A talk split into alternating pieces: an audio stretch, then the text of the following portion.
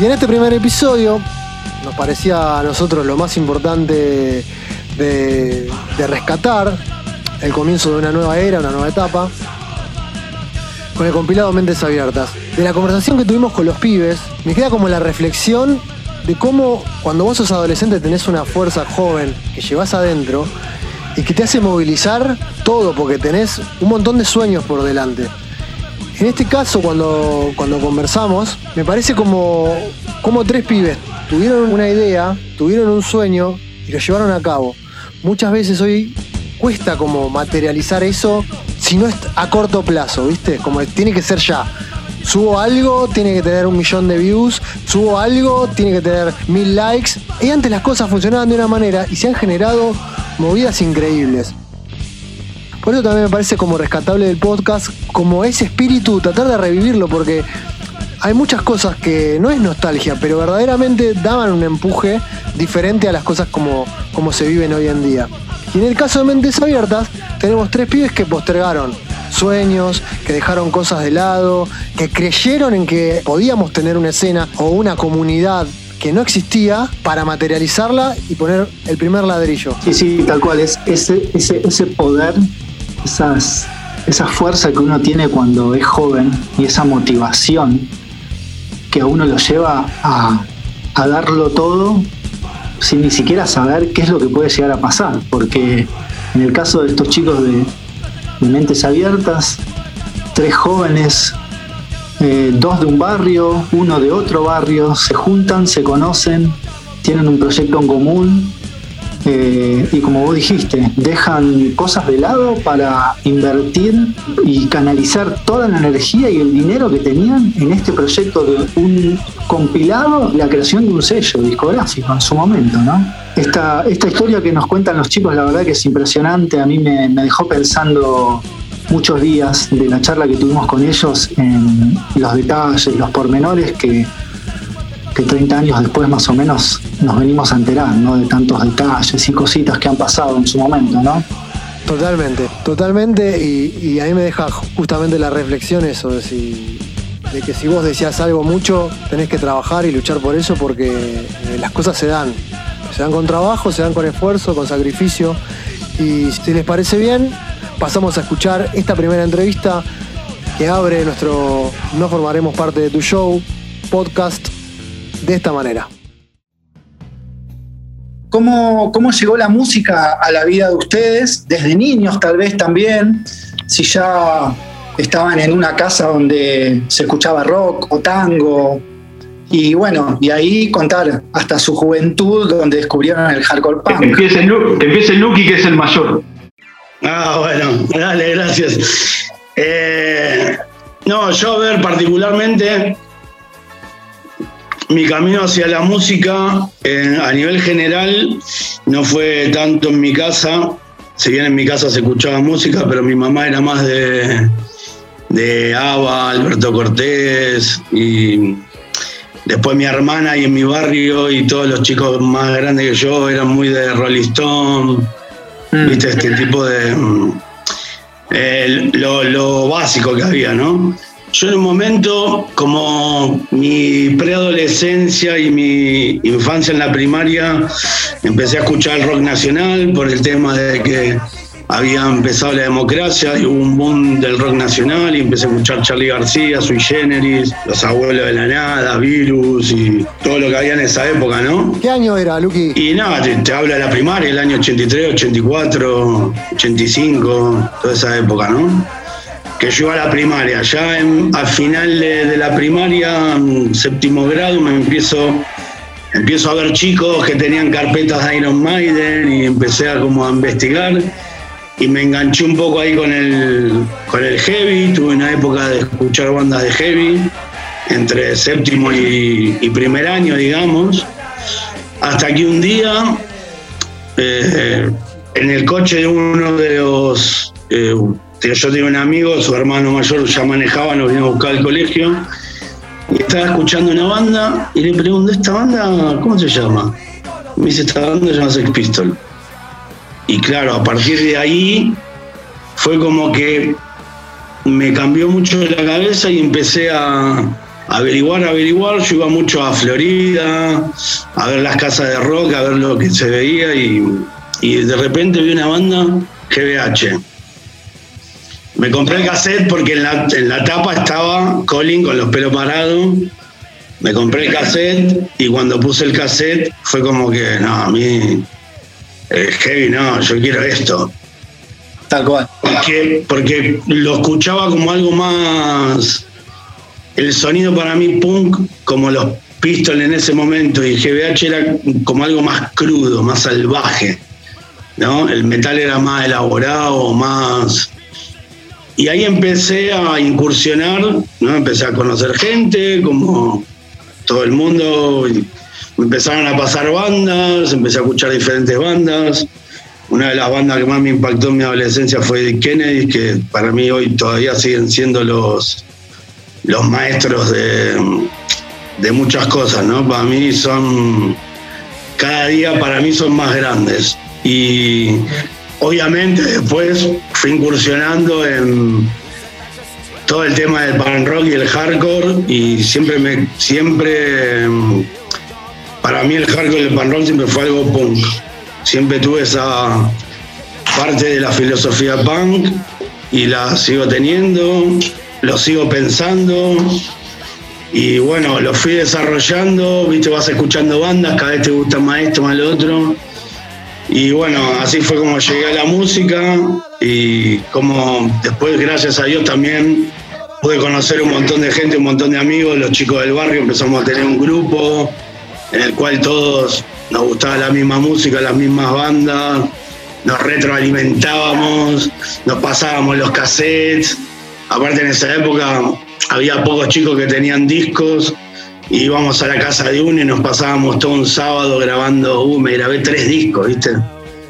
Y te, te pasabas una tarde y, y te ibas a tu casa recontento y te habías grabado tres discos. Exacto. Y, y así, viste, te, va- te iban pasando cassettes, los cassettes los grabábamos. Cuando salió la doble casetera era como una cosa de loco. Ah, me puedo grabar un cassette, préstamelo. Hasta teníamos ranking, nos hacíamos ranking, che, vos, eh, ¿qué escuchaste? Y yo me voy escuchando lo que escuchábamos, lo anotábamos en un papel y después decís, ¿qué banda escuchaste? Yo este, este mes escuché más minor, todo así, bueno. Y lo que también decías vos, ¿no? Que la información que teníamos era muy básica. Sabíamos que interpretábamos que las bandas daban un mensaje a través de los nombres de los discos o el, o el nombre de los temas, ¿no? En parte, nunca habías visto una foto de la banda, pero vos eras ultra fanático de la banda, por ejemplo. A mí me pasó con los Kennedy que yo vi un video en San Francisco de los Kennedy en el año 86, Siete. no, 86, no, 87, 88, ponele.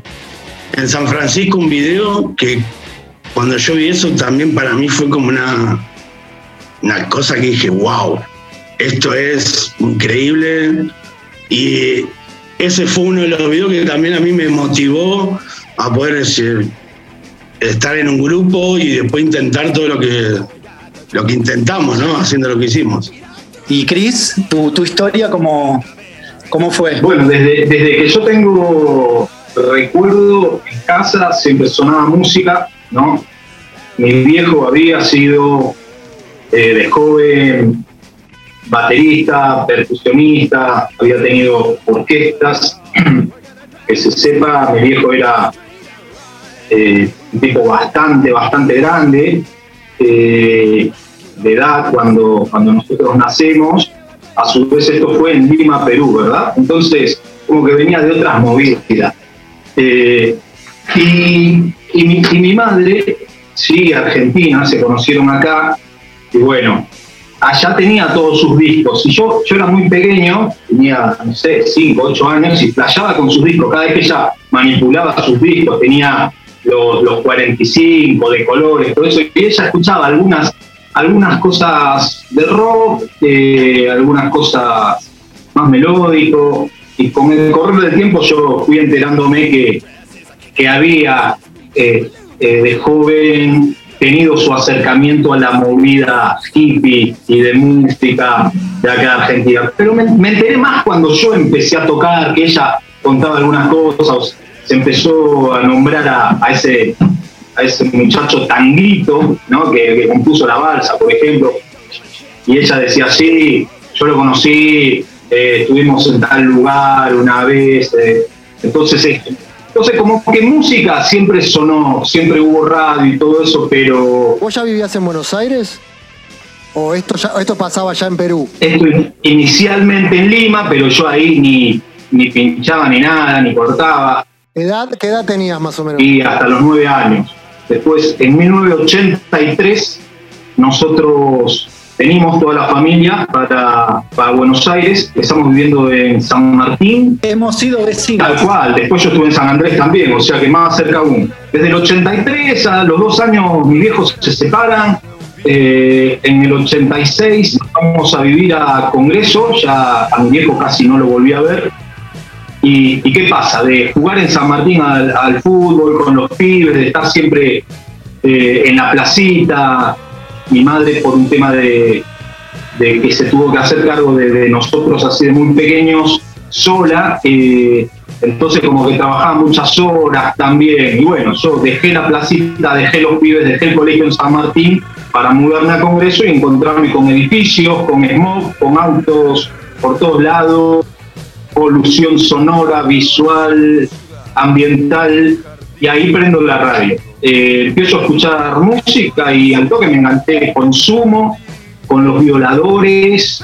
Eh, para esto yo algunas veces había venido a Capital, desde San Martín viajaba a Capital por Cabildo y pasaba por Churba. Yo tenía en séptimo grado y, vi varias veces a crestudos ahí en la esquina. Eh, lo que me acuerdo era que, que mi cabeza no dejaba de dar vueltas así en el colectivo para seguir viéndolos o sea, ya desde el plano estético me había llamado la atención, pero pero bastante. Recordemos que Churba era una galería tipo Bond Street que estaba en la zona norte de la ciudad de Buenos Aires. Para los que estén escuchando y por ahí no sepan qué era Churba, Churba era un lugar donde estaba lleno de roquerías, donde podías conseguir material de skate, material de punk. Originalmente hoy no existe más, ha sido demolido. Y justo en la esquina de Juramento y Cabildo, un lugar. Cabildo y Juramento, sí, sí, sí. Hasta, hasta tenemos al amigo Pablito, el primer guitarrista de BOD que trabajó también en una en un local en Churra. Pero volviendo al tema, eh, bueno, eh, una cosa a la otra, termino yendo a show de los violadores en el Bajo Harlem, ahí en Marcelo de. Eh, después empecé a ir a verlos, a ellos, a Sumo, varias veces en, cemento y un día en la puerta de cemento se me sientan al lado así una bandita de punks y che, tenés un careta, tenés un paso, tenés, che, tenés pasta, y yo no entendía nada de lo que me decían. Yo tendría 14 años y ahí hablando, eh, vamos a entrar, vamos a entrar, entramos a cemento, no sé si tocaba los voladores. Y, y ahí cae un volante en mis manos, un volante de un festival pan. Y viaje de ida, acá seguimos. Una de las cosas que también a mí, con respecto a lo que hablábamos anteriormente, que me, también que me cambió un poco la movida fue, eh, entre todo lo que conté, es que en una, un día fuimos a, Interama con los, con los chicos, con los amigos del barrio y, y vi a los violadores ahí de. En el momento que los violadores sacaron su segundo disco, vi a los violadores ahí en Interama y me llamó mucho la atención un tema que se llamaba Revolución Interior, que es un tema que hoy por hoy si lo escuchás es para mí un temazo. Y, también fue, eh, Los Violadores fue una de las partes de que también me, activó en ese sentido, ¿no? Yo el primer recital que fui fue en el año 86 a ver a Los Muertos y a Sentimiento Incontrolable, a Cemento, que fue... Antes había ido a, a ver a los violadores a, a Halley cuando estaba en Maipú y Corrientes, pero Los Violadores en ese momento ya era como una banda que no era tan underground porque era su segundo disco, ya tenían un toque más comercial. Y, cuando fui a ver a Los Muertos y a, Sentimiento Incontrolable en, en Cemento, ahí ya fue otra galaxia, otro era underground, underground. Eh, era peligroso ir a un recital en esa época. Todo estaba muy, muy condicionado. Eh, yo por mi parte, con amigos míos y con los chicos de las bandas también que, después se conocieron más adelante, fuimos a muchos recitales de la época de los 80. Eh, fui partícipe, partícipe quiero decir en el sentido de que viví toda la historia de Invasión 88, me lo compré. Para mí también eh, fue un puntapié muy, muy bueno de la escena underground. El único problema que la hiperinflación fue que mató a esa escena. Lamentablemente fue como que esa escena, después de la hiperinflación murió y ninguna de las bandas después de ahí siguieron. Eh, bueno, salvo el, caso de ataque, ¿no? Pero em, Invasión, si bien también fue algo muy, muy groso como, como Mentes Abiertas, nosotros tuvimos la caradurez de poner la verdadera invasión también al, al álbum porque sentíamos que lo otro lamentablemente por situaciones sociales, económicas y políticas se había quedado en nada y sentíamos que teníamos una nueva era que había comenzado, una nueva era de, de, que también habíamos pacificado un poco la escena, porque gente como yo, Cristian, que también sabíamos lo violento que era antes, intentábamos eh, el de su lado, yo del mío, eh, intentar, y mucha gente también lo hizo, no solo nosotros, de intentar de pacificar la escena para que eh, no nos autodestruyamos, ¿no? Y, la idea esta de, poder generar esta situación de, de, juntar gente, aglutinar gente para dejar una huella de lo que se estaba pasando, de lo que estábamos haciendo en ese momento, fue gracias a Dios también a que gente como yo, como Cristian, habíamos vivido el anterior. La gente que habíamos vivido el anterior, que era una situación muy de policía, racia, violencia, cerrar locales, peleas, una banda tocaba en un lugar, había una pelea, se cerraba el lugar, era una cosa muy frustrante. Y a partir de que después de la hiperinflación, que en los 90, 91 se empezó a gestar todo esto, le intentamos dar un vuelco totalmente diferente a eso, ¿no? A, esta es nuestra escena, cuidémosla, porque si nos peleamos nos cierran los locales. Bueno, de ahí viene un poco también el nombre Mentes Abiertas, ¿no? O sea, unirse, ¿no? Luchar juntos contra todo lo que pasó en los 80, no sé, la violencia, esas peleas entre bandas. Me imagino que de todo eso, ustedes que fueron protagonistas, eh, aprendieron un montón, ¿no? Entonces dijiste acá vamos a escribir eh, otra historia. Entonces, de ahí surge Mentes Abiertas, que me parece un nombre increíble. Y lo que me gustaría saber es cómo se conocen los tres integrantes de, Mentes Abiertas, ¿no? Si bien aún no nos conocíamos, eh, en un principio yo empiezo en 1987 a ir recitales meramente punk underground, ¿no? O sea, no, no contar los que mencionaba antes. Eh, y sí, las bandas, las bandas que ya estaban dando vueltas, con un poquito más de nombre, sin, mucha, sin, muchos seguidores, pero sí con un poco más de nombre, que era Todos tus muertos, conmoción cerebral, eh, rigidez, los parásitos, eh, los castigos, Sentimiento. Sentimiento incontrolable, cero de pulso, una, una, cantidad de bandas bastante importante. Exheroica, banda de cadáveres, cadáveres de niños. Eh, eh, sí, una, una, buena cantidad de bandas y por supuesto siempre en ese tiempo, eh, más que en los 90, surgían bandas que capaz que duraban un show, porque era todo, pero todo demasiado, eh, demasiado a armarlo en el momento improvisado. Y sumando a todo lo que detalló Lucky, que la policía era un enemigo diario, pero además eh, los más grandes eran enemigos de los más chicos. Los trashers de los heavy, los heavy de los punks, los punks de esos eh, skins más, más violentos, eh, y etcétera, más Rolinga, más la calle, más las edades que tenían, porque éramos gente de 14, 15, 16 años, 17, yendo a shows en donde hubiera. Entonces, eh, todo eso era también, también algo que, iba dejando gente en el camino bastante. Invasión 88 lo esperé con ansias, ni bien, ni bien me enteré de su realización. Estuve tres meses jodiendo en una disquería hasta que, lo trajeron exclusivamente porque yo iba a pedirlo.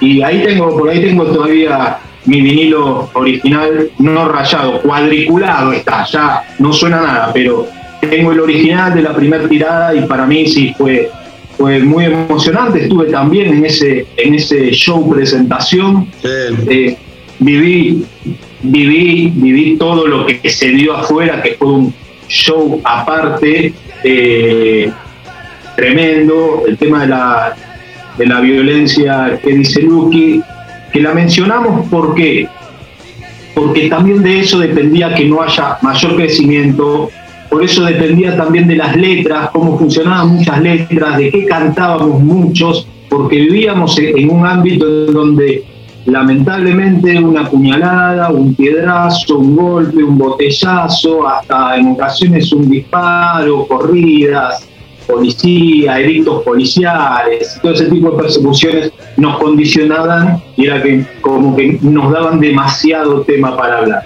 Y, y siempre surge de todo esto alguien que despierta primero, alguien que con todo eso quiere transformar.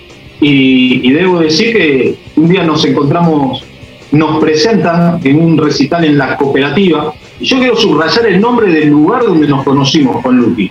El lugar se llamaba La Cooperativa. Era un lugar de shows. Y no sé si sería el primer, segundo show de No Demuestra Interés. Y ahí nos presentan con Lucky.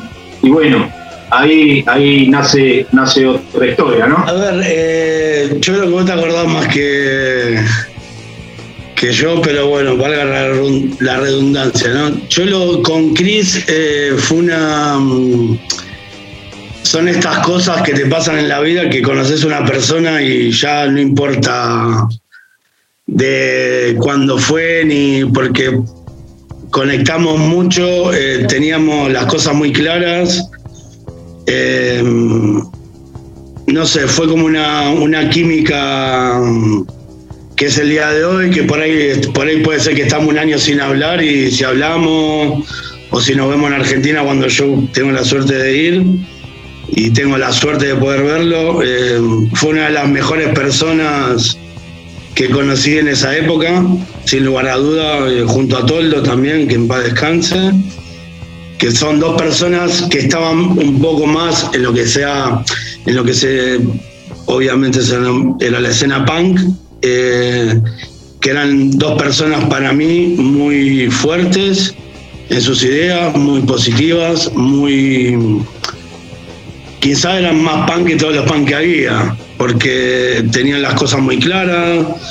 Eh, con Cristian conectamos muy, conectamos de una forma tan tan fuerte que yo ni lo pensé en hablar con él, que creo que fue la primera persona con la que hablé de este tema. Y ¿Por qué? Porque fue una persona que cuando la conocí conectamos mucho, eh, hablábamos mucho de las mismas cosas, eh, nos gustaban las mismas cosas, íbamos a los mismos lugares y, doy, doy, gracias ¿no? a estas cosas también de gente que, que es el día de hoy, que, nos podemos ver y charlar sin parar.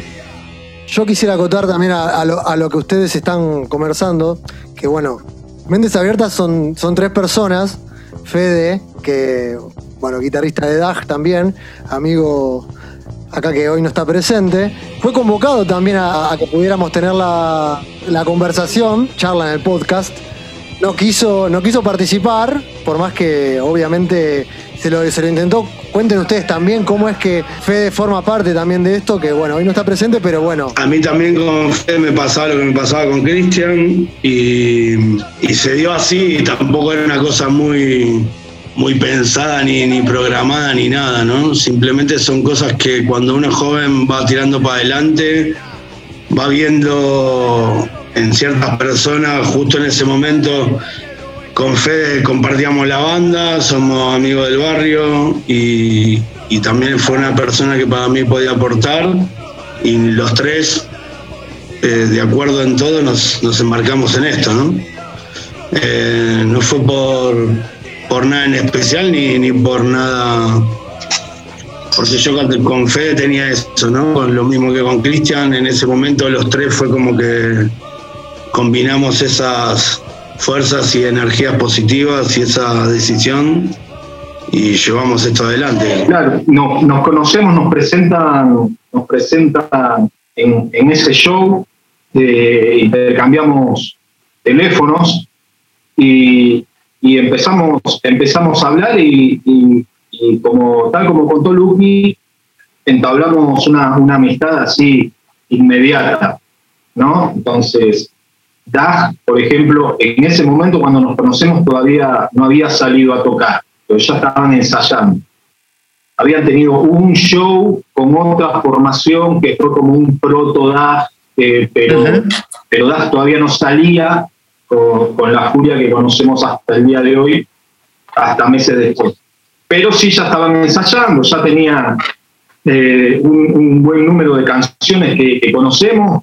Eh, el bajo lo estaba tocando el Laker, ¿no? El hermano de Oscar, que después tocó en tantas otras bandas. Eh, eh, ya estaba Fede, el abuelo, obviamente.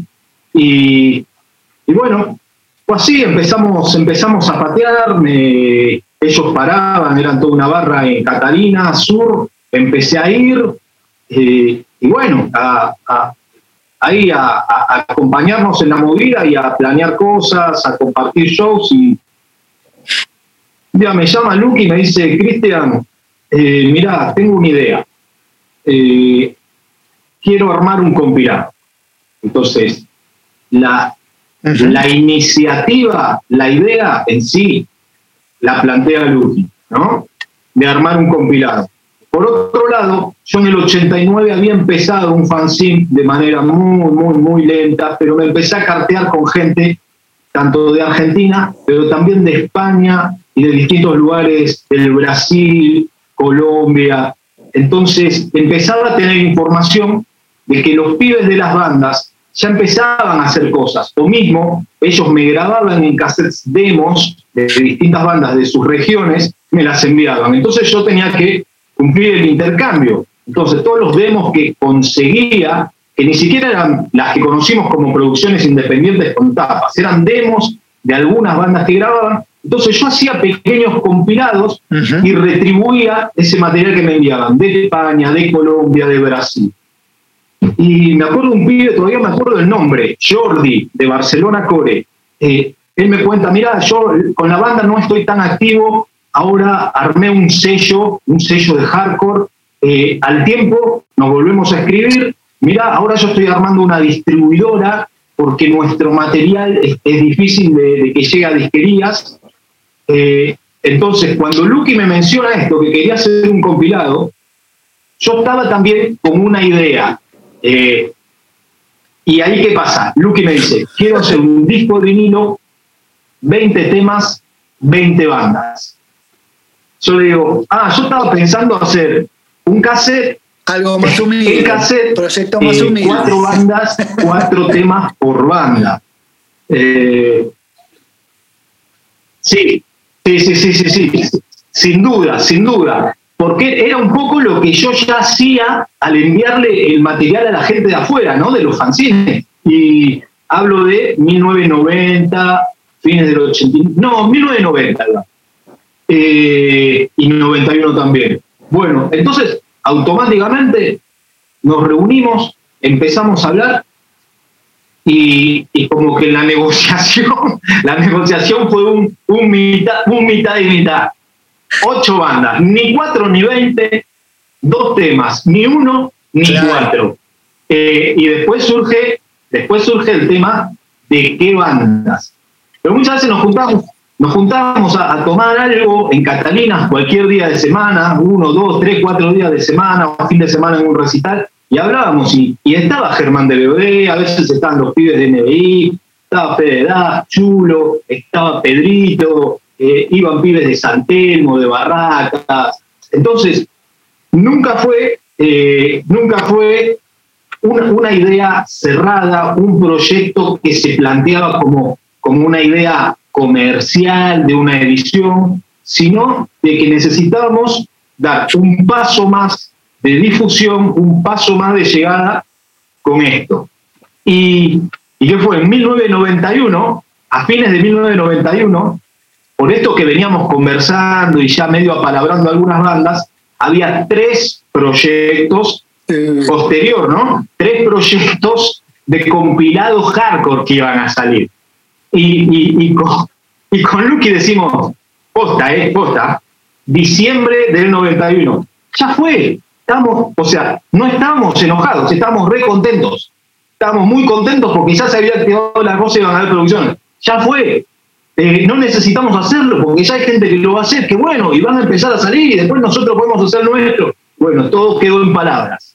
Un día en Catalinas, eh, principio, no sé, del 92, me encara Fede. Nos íbamos ya, no, nos dispersamos de la barra y y aparece Fede. Che, ¿cómo andás? Bla, bla, bla, bla, bla, bla. Che, ¿te acordás lo del compilado? Sí. Bueno, vamos de nuevo. ¿Cómo? Se reflota la idea.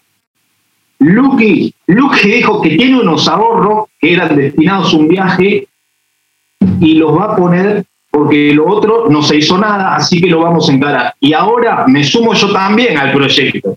O sea, eh, inicialmente la idea la empezamos a masillar con Lucky, pero para ser sinceros, habían otros amigos también y de bandas. Y, amigos que no eran de bandas, que escuchaban y sumaban.